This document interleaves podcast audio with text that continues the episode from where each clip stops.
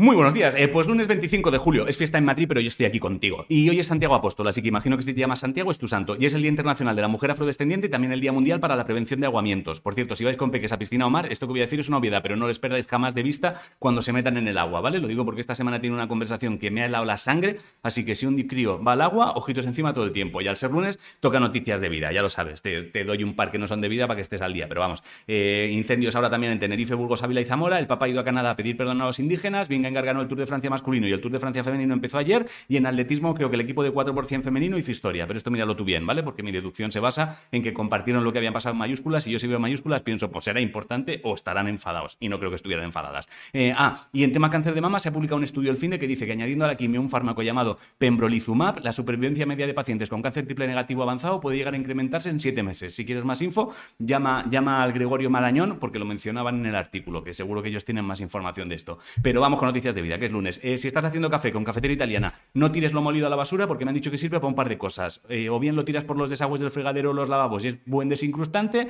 También lo puedes usar de abono para plantas si lo dejas enfriar. Y también sirve de exfoliante, que lo sepas. Si tienes perejil fresco o cualquier otra planta aromática, me han dicho que primero la lavas y luego vas haciendo como un cigarrito con papel de aluminio apretándolo bien y cuando quieras usarlo puedes cortar rodajitas y estará muy fresco. Y resulta que el papel de aluminio, la cara que tiene que ir en contacto con el alimento es la brillante, para que el papel no pase ningún tóxico al alimento. Que tú yo lo que hacemos es, como cae, envolvemos. Eh, tema botes de especias. Tienen la base rugosa por un motivo. Por un motivo. Lo pones boca abajo sobre el plato donde quieres echar la especia y en lugar de agitarlo, frotas en círculo otro bote y vas a flipar con cómo salen las especias. Y más noticias de vida. Este consejo me ha parecido súper útil. Si vas de visita a casa de alguien y te vas a llevar algo, déjalo bloqueando la puerta para que no se te olvide, ¿vale? Y una noticia de vida, por si te pillo a punto de ducharte, es si cuando acabes de ducharte te pasas la mano por el cuerpo para quitarte el exceso de agua, eh, dicen que te secas mucho más rápido con la toalla. Lo estoy investigando todavía. Y poco más. Si no sabes qué comer, hazte unos calabacines asados con salsa de pimiento y almendras. Lo vi ayer en una web que se llama El Comidista y tenía pintaza. La frase de hoy es, supongo que tu nombre es Google porque tienes todo lo que estoy buscando. Y hasta aquí el informativo. Os quiero muchísimo a hacer cosas. Mira, ha dado tiempo. Siete segundos